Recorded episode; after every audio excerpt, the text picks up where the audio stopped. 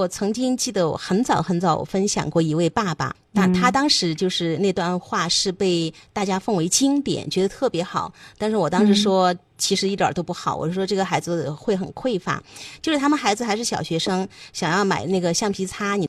嗯，爸爸就告诉他，橡皮擦就是拿来擦字的，就是白白的，最简单的橡皮擦就可以满足你的功能。那其他的什么同学们有香味的，有不同形状的呀，有色彩缤纷的呀，那个都不是你要要的。然后就说你只需要用一块白白的正方形、长方形的橡皮擦就可以了。这个就是节约，这是美德。大家就说哇，这个爸爸好会教育孩子。但是我说。在那个同学们中间，大家拿出橡皮擦，对不对？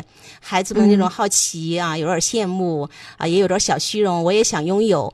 其实这是一个美好的感觉，但是如果我们扣上一个大帽子，你那个是不当的追求和需求，是羞耻的、可耻的。你只需要一块能够用的白白的、最简单的橡皮擦就可以了。我觉得不好。我想从两个角度来聊哈，好，因为你刚好提到了这个，我就先聊第一个角度，就是这个金钱怎么花。在我儿子初一的时候，我跟他聊过这个问题，就是金钱怎么花，它对应着的就是时间怎么花。就是你会花金钱，你就会花你的时间。其实时间它在未来它就是钱。对，嗯，所以教会孩子管理金钱，从某种意义上面来说的话呢，就容易让他在未来对时间是有一些观念的。所以我们就会讲到消费这个部分。那那个时候我就给我儿子讲了一个，就是关于消费的三个目的，就是第一个是生存，第二个是发展。第三个是享受，所以说我就跟我儿子讲过，那时候很早，其实他就有他自己的零花钱了。后来等到他住校了，就基本上是半年的钱一次性的给他。后来在读大学，就是一年的钱一次性的给他。嗯，我是不喜欢我儿子跟我要钱这件事情的，我觉得在人格上他是值得尊重的哈。嗯，然后那个时候我们就探讨过，就是说，我说你的钱，你看一下比例啊。就是这个，你去看这个，就是世界上，比如说像非洲啊这样的呃地方的人，那他的这个一个月的开销里，主要可能就是用来生存的，吃穿住用的，所以他其实是很少有钱拿出来做发展和享受的。但是如果你把你的钱全部都拿来生存的话，你未来的发展空间可能就比较小。我说，所以说你拿到一笔钱，你可能要思考一下哪一部分留作你生存用，这就是你的生活费；哪一部分你可能要想一想，它可能提升你的技能。你比如说，它是学习资料啊，呃，还是你的这个就是个人特长的一些提升啊。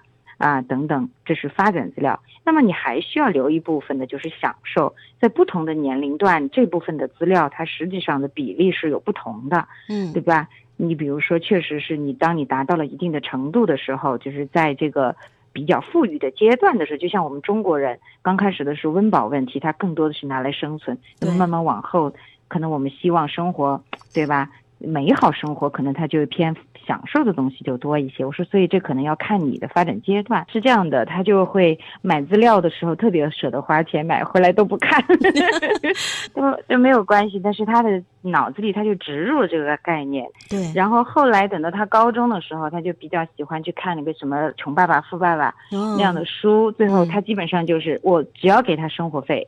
一定会把三分之一存下来做投资。后来上大学，他就观望了好多年以后，他才开始炒股了嘛。因为他正好他大舅也做金融的，所以在这个板块上，其实我们会告诉他，钱一部分是拿来生存，一部分是拿来发展，还有很少的一部分，他也是需要来，也许是很多的一部分啊，他是需要享受，但是根据各个人不一样。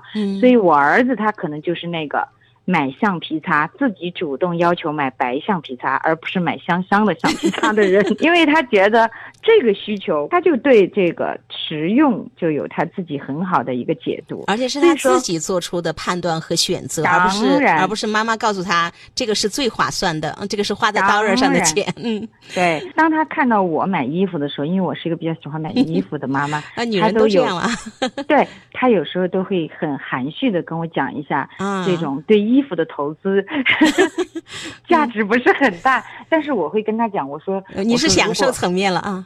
哎，我我跟他讲，我我会跟他讲，如果你妻子以后她有这样一个行为，我希望你不要告诉她这个这个不太好。当然，我会觉得你的提醒非常好，我会去考虑一下这个部分。嗯，我也非常感谢，就是他会这样告诉我，就是有的时候会给他一些正向反馈，虽然该买还是买，但是会会谢谢他提醒我，他也他也会愿意提醒我。包括你买了房子放在那儿，他也会给你提醒，他说你把它租出去吧，反正咱们也不会去住。嗯，哎，他他就会有他的一个思考，就是家里面。他跟你是一体的，他会动用他的智慧来思考怎么利益最大化。同时，我觉得时间上也是这样的。我就告诉他，有一部分时间是必要的睡眠时间，你要保证了，你才能生存下去，对吧？所以说，他小高中的时候玩游戏，他问我妈妈你为什么会生气？我就跟他讲，你有生存这部分的需要，我有担心。他说那好，他说我早上起来玩游戏，我晚上按时睡觉可以吗？我说可以啊，对吧？但同时，那么呃。游戏可能就是一个享受的时间消费，那么他可能在他享受过度的时候，他就会起来一个评估，所以他就会去调整。所以我我是觉得，如果时间永远和金钱永远的掌握在父母手里，他就永远的在向你那儿索取，而且拿来之后永远都是拿多少就花多少，他肯定就不会去。去做一些储备，就是你永远要知道他的人生早一点还给他，他即便可能滥用了，他也知道他这样滥用的支取可能会给他带来麻烦，他才会去调整，产生一个好的计划。